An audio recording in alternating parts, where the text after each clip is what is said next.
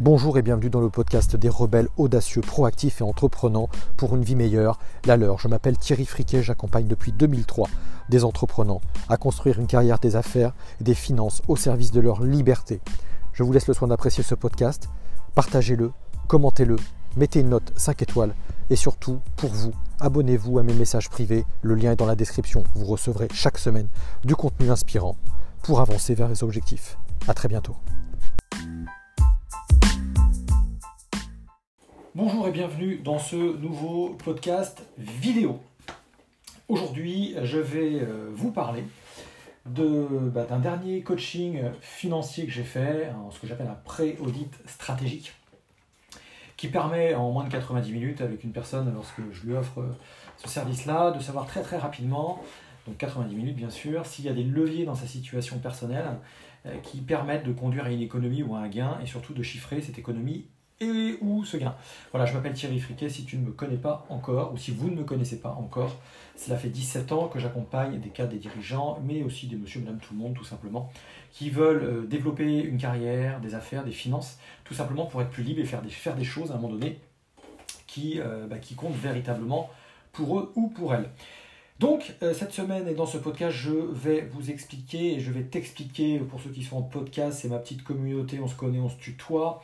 Euh, et puis pour ceux qui me connaissent un peu moins, pardon si je vous ai adressé un lien pour aller vers cette vidéo, vers ce support, cette publication, alors que euh, bah, je vous faites partie de mes, clients suivis, a, qu'on a l'habitude de se vous. voyez, ne soyez pas choqués, vous rentrez tout simplement dans les coulisses de ma petite communauté, de ce que j'appelle les rebelles audacieux, proactifs et entreprenants qui ont l'ambition de construire une vie meilleure pour eux. Vous voyez, on est dimanche, je suis en tenue euh, décontractée, en mode euh, hop, je suis en mode du dimanche, en mode dimanche, et du coup, je suis comme vous, je suis également, indépendamment de mes fonctions professionnelles, euh, également un investisseur et j'ai également une carrière à gérer, etc. Bon, bref, si vous me suivez, abonnez-vous quoi qu'il en soit, ça me permettra de vous, partager un maximum de contenu, y compris mon cas personnel, c'est aussi ce que je vais faire dans, ce cas-là.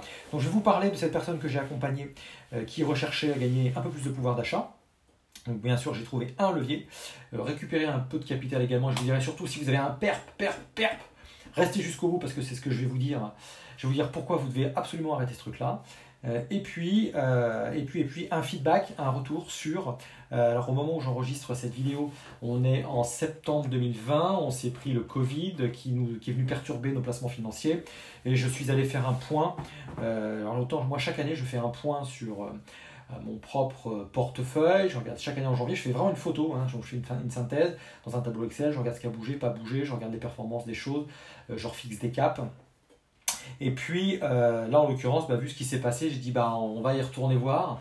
Et euh, comment est-ce que je dois m'inquiéter? Qu'est-ce que je dois euh, arbitrer ou pas? Et d'ailleurs, je vous donnerai une astuce, évidemment, quand on se, retrouve dans mon cas, sur ce qu'on doit faire ou pas. En tout cas, moi, c'est ce que je partage. Voilà, on est parti. Donc, bah, tout d'abord, tiens, pour ceux qui sont, pour ceux qui iront voir la vidéo et qui voient la vidéo, je vais tout de suite vous partager mon écran et je vais vous partager donc une étude de cas une étude de cas. Donc j'ai comparé euh, donc, euh, une situation donc, de cette personne que j'ai rencontrée, une personne qui a à la fois des placements financiers et des placements en immobilier locatif. Hein. Donc elle n'investit pas dans les SCPI, mais elle a véritablement un, bien en location, comme monsieur, madame, tout le monde, elle a un deux pièces. Donc on va, je vous propose de commencer par ça. Et donc normalement, vous devez voir mon écran. Et vous voyez que euh, tout en haut, voilà, c'est une personne qui a acheté euh, il y a quelques années un petit deux pièces, euh, voilà, 100 000 euros. On est dans la région d'Olivet, hein, on est dans le Loiret, pour ceux qui ne connaîtraient pas. On est 100, 120, allez, 130 km en dessous de Paris. Et c'est là une petite commune un peu cossue, un peu bourgeoise, entre guillemets. Mais bon, voilà, on y achète, dans l'ancien, on peut acheter entre 1500 et ça dépend de quel ancien on parle, mais 1500-2500 euros du mètre carré, bon, ça peut aller un peu plus, mais voilà. Globalement, voilà. petit immeuble, sympa, un deux pièces, on l'a évalué euh, très rapidement à 100 000 euros, 50 mètres carrés, voilà, qui lui a coûté, euh, avec les frais d'acquisition, 110 000 euros. Voilà. Je ne vais pas vous faire trop mal à la tête, mais vous voyez les chiffres. Euh, retenez 110 000 euros. Et ce qui va nous intéresser, là, vous voyez, par exemple, cette personne-là, pour elle, et pour beaucoup de personnes, d'ailleurs 80% des personnes que je rencontre, qui font de l'investissement locatif, lorsque vous demandez si c'est rentable ou pas, vous disent, bah ouais, c'est vachement rentable. Exemple concret dans ce cas-là. Elle loue 450 euros par mois hors taxe. Et elle, elle se dit tout simplement, bah voilà, je, rentre 5400 euh, euros à l'année, 5400 euh, euros sur mes 112 000 euros, euh, bah, elle fait un calcul rapide, ou même sur 100 000 euros d'ailleurs, parce qu'elle ne calcule même pas avec ses frais d'acquisition, donc sur 100, 10 000 euros, mais si elle compte, sur 100 000, elle dit je gagne du 5,4%, hein, c'est assez vite. Hein. elle et là je pars d'un cas où, on verra le cas où la personne a le, le bien est déjà payé, ce qui est le cas de cette personne, mais on peut aussi imaginer une personne qui rembourse le bien avec un remboursement à 100%, 110% même comme on dit, ou qui a même fait un petit peu d'apport. Bon, je ne vais pas rentrer trop dans le détail parce que je connais pas, euh, si vous m'écoutez, je ne connais pas votre niveau de, euh, connaissance hein, euh, sur le sujet. Hein. Il y a peut-être des gens qui sont assez expérimentés qui ça ne va pas apprendre grand-chose. Mais à quoi que, quoi que. Et on a des personnes qui ne sont pas du tout expérimentées et pour qui je parle peut-être un peu chinois, donc je vais essayer de parler aux deux et de faire le grand écart entre ces, ces deux différents profils. Et donc voilà, tu vois, déjà la personne, elle se dit, euh, j'ai un truc qui vaut 100 000, euh, ça me rapporte 5 400 l'année, rendement 5.4, c'est bien mieux qu'un livret A. Bon, ok. Sauf que pour ceux qui regardent la vidéo, vous allez voir qu'il euh, bah, y a la colonne recette, il y a la colonne dépenses. Bon, quand même, pour ceux qui poussent un petit peu les calculs, on va mettre l'impôt foncier qu'on paye chaque année. Moi, je l'ai évalué à 450 euros. Les charges de copropriété qui ne peuvent pas être rétrocédées, répercutées aux locataires. Et puis, j'ai mis juste une petite assurance de, en tant que propriétaire non occupant. Là, c'est le PNO, comme on voit 100 euros. Bon, j'ai même pas mis les frais de gestion. Parce que certains, pour pas s'embêter, disent je confie la location à une agence, euh, je vais pas m'embêter. Ok. Euh, si je l'avais mis, on pourrait le mettre, mais c'est 8% des loyers encaissés en règle générale. Donc euh, ça vient aussi gréver un peu le budget, mais bon, c'est un service également. En tout cas, c'est à prendre en compte dans l'équation. Donc les gens se disent, bah ouais, je gagne ça, allez, ok, j'ai 790 euros là-dessus de charge. Bon, bah finalement, ça vient un peu gréver, mais il en reste encore pas mal. Mais il faut encore aller chercher euh, les prélèvements sociaux qui se font sur le, résultat. Donc là, j'ai pris le cas de, de mémoire, je suis parti sur le cas où la personne, c'est un peu technique, hein, elle prend l'abattement des, elle prend l'abattement des 30% puisqu'on est sur une location nue, que je dise pas de bêtises. Ouais, c'est ça, on a un abattement de 30%. Dans son cas, c'est plus intéressant. Je ne rentre pas dans le détail sur, sur, dans cette vidéo parce qu'elle est, voilà, pas, pas du grand public, donc on ne va pas rentrer sur le sujet. Mais elle paiera des prélèvements sociaux. Et puis, bien sûr, elle va devoir redéclarer ses revenus supplémentaires euh, dans ses revenus personnels. Donc là, on a affaire à une célibataire, euh, pas d'enfants, plus d'enfants en tout cas, taux d'imposition de 30%. Donc en clair, ça va régénérer pour elle un surcoût ou un surcroît de d'impôt de environ 1100 euros. Donc c'est pas à négliger. Donc en réalité, son bénéfice qui était ces 5400 euros de loyer qui rentrait, quand je déduis ce que j'ai dit, les impôts fonciers, les charges de copropriété, l'assurance du bien, euh, également les prélèvements sociaux et euh, le surcroît d'impôt sur le revenu, bah, en réalité, euh, on est sur un bénéfice de 2825,84 euros, bref.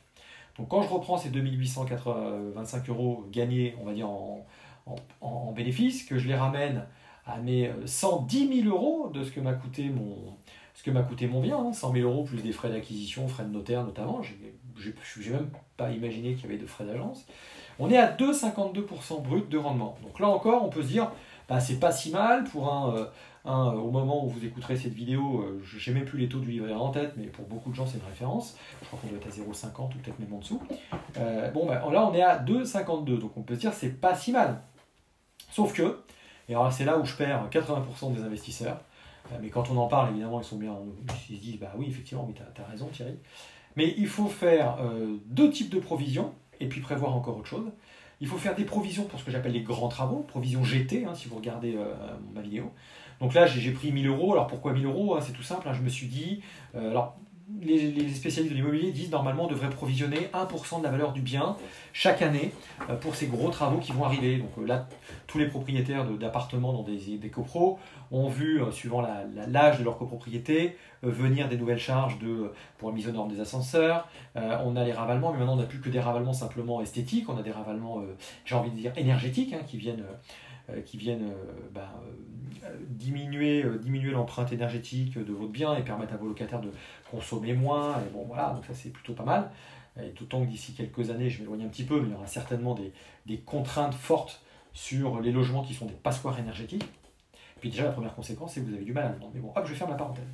Donc vous devez prévoir des provisions pour les grands travaux. Donc j'ai prévu, selon ce que disent les pros, 1% de la valeur du bien. Des provisions pour les petits travaux.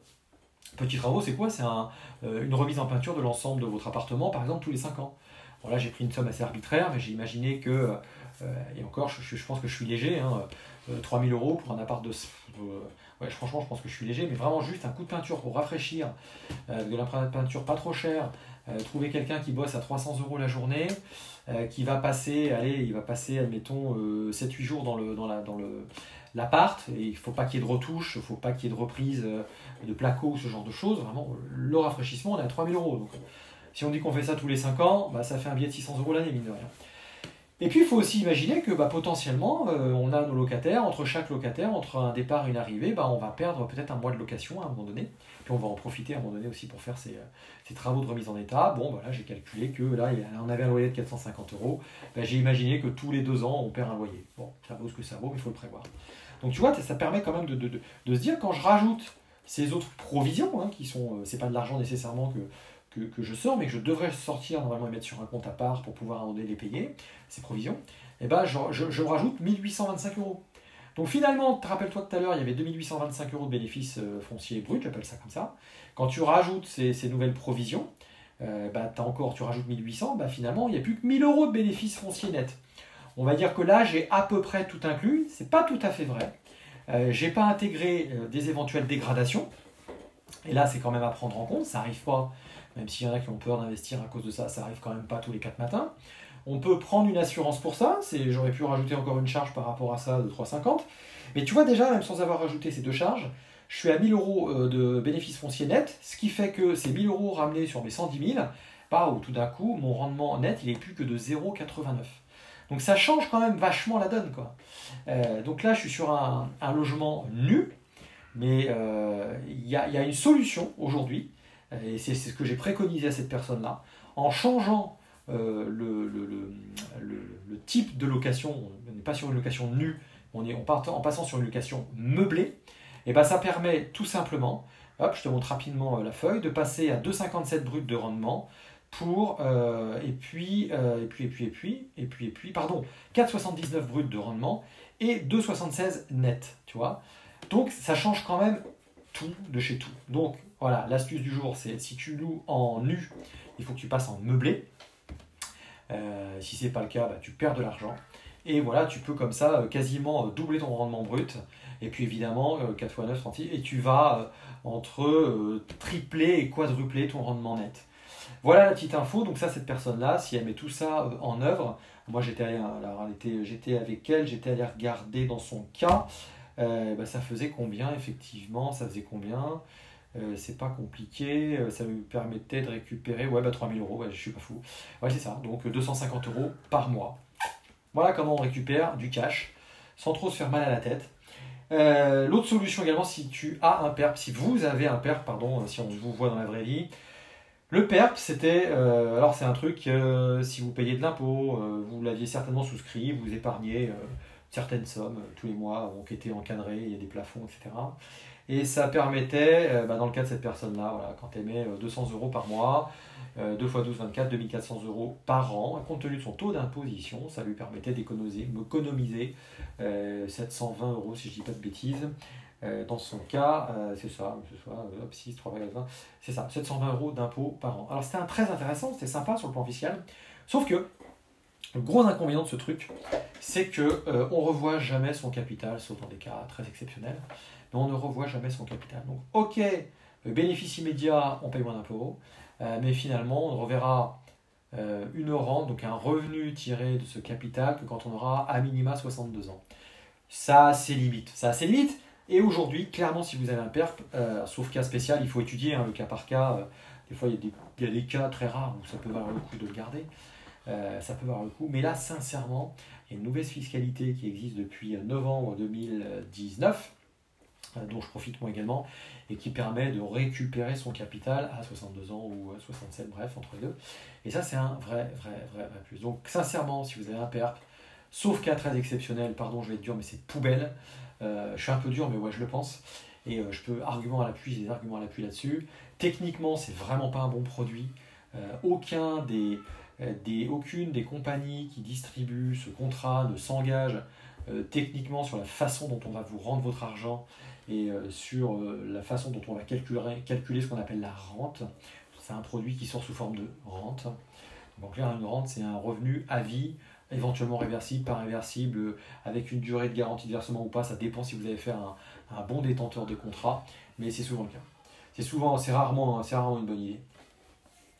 Euh, autre chose très important. Euh, alors, point très important, donc je vous donnerai la suite de l'étude de cas que j'ai faite entre la location nue et la location meublée, où je rentre dans le détail euh, des, résultats que je vous avance, où je vous indique qu'on peut tripler son rendement en passant en location meublée. Donc ça, si vous êtes abonné pardon, à mes emails privés, ma newsletter de Leader Stratégie Monnaie, ça, je vais vous y donner accès sous un format ou sous un autre, mais dans les jours qui suivent qui suivent euh, bah, l'édition de ce podcast ou de cette vidéo, vous y aurez accès. Je vous enverrai un lien, vous aurez accès à la chose, donc ça, ça vous pourrez vous faire plaisir, vous regarderez la vidéo, vous reviendrez en arrière. Euh, et si vous avez des questions, bah, vous pourrez toujours m'envoyer un mail ou me poser une question au travers du média que vous utilisez pour m'écouter. Je me ferai un plaisir de vous répondre directement ou dans une vidéo. Et maintenant, je voudrais également vous faire un retour sur cette année très spéciale. et une astuce, bah, quand vous aviez placé votre argent sur ce qu'on appelle des unités de compte, ou même sur des, ou des, des, des, euh, actions, hein, même plus directement, et euh, eh ben vous allez, euh, voilà, on, va, on va pouvoir partager sur le sujet. N'hésitez pas d'ailleurs à réagir. Pour ma part, donc, je vous dis, je fais une photo chaque année de ma situation patrimoniale. Je regarde ce qui a bougé, pas bougé, je reprends des orientations, je refixe des objectifs et puis j'avance par rapport à ça. Et là, par exemple, l'année 2019, bah, mes unités de compte, je ne reviendrai pas sur la définition de ce que c'est, mais sur mes unités de compte, donc mes placements sur des fonds qui bougent pas mal, euh, voilà, dont le capital n'est pas garanti, euh, le nombre d'unités de compte est garanti, mais pas la valeur des unités de compte, eh bien euh, l'an dernier, l'année 2019, était plutôt une bonne année pour moi. J'avais fait 8% en moyenne sur l'ensemble de, mes, de ce que j'avais placé, donc j'étais très content.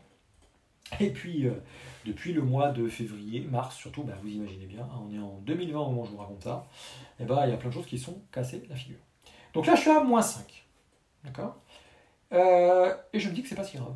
Je me dis que c'est pas si grave parce que c'est conforme à ce que j'avais imaginé, euh, ce que j'accepte, comme euh, je suis prêt à aller même jusqu'à moins 10 hein, dans mon mode de pilotage.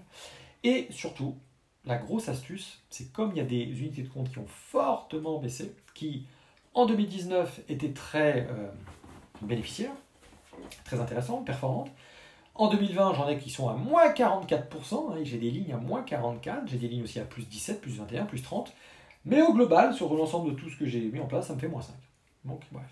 Donc là, l'idée, ce serait de dire, je suis en train d'étudier ça avec un de mes, euh, un de mes, euh, un des membres de mon équipe, qui lui est plutôt chevronné sur l'étude des unités de compte, euh, la bourse, etc. Donc comme on bosse en équipe, donc on s'échange des informations sur le sujet, compris pour mes clients, pour les siens, etc. Voilà, c'est un travail d'équipe, on partage de la connaissance. Et là, euh, je suis en train de me demander si ça vaudrait le coup de, bah, de racheter euh, sur celles qu'on fait moins 44, parce que, euh, par exemple, ou moins 30, parce que quand elles vont redémarrer, ça va redémarrer, hein, bah, il va y avoir un effet, un effet levier absolument énorme. Donc là, ça m'intéresse. Et résultat, dans une, un prochain podcast ou une prochaine vidéo. Voilà, j'espère que cette vidéo qui est, j'ai pas la durée là, je regarde en ce moment, mais j'espère qu'elle vous a apporté beaucoup de valeur, ouais, 18 minutes. Euh, je vous invite à liker, à partager, suivant là où vous êtes, à réagir, apporter de la valeur à ceux qui vont euh, potentiellement euh, bah, la, regarder ou l'écouter. Si vous êtes abonné, encore une fois, je vous donnerai accès à la suite de la vidéo, de l'étude de cas, et je la partagerai même très certainement dans une de mes formations immobilier meublé, où je vous partagerai mon expérience que vous devez faire si vous faites vos premiers pas dans l'immobilier, surtout ce que vous devez éviter de faire. Je vous invite à partager cela, Soyez des leaders rares, euh, des rares, c'est-à-dire rebelles, audacieux, proactifs et entreprenants pour une vie meilleure. La vôtre, c'était Thierry. À ciao ciao, bientôt.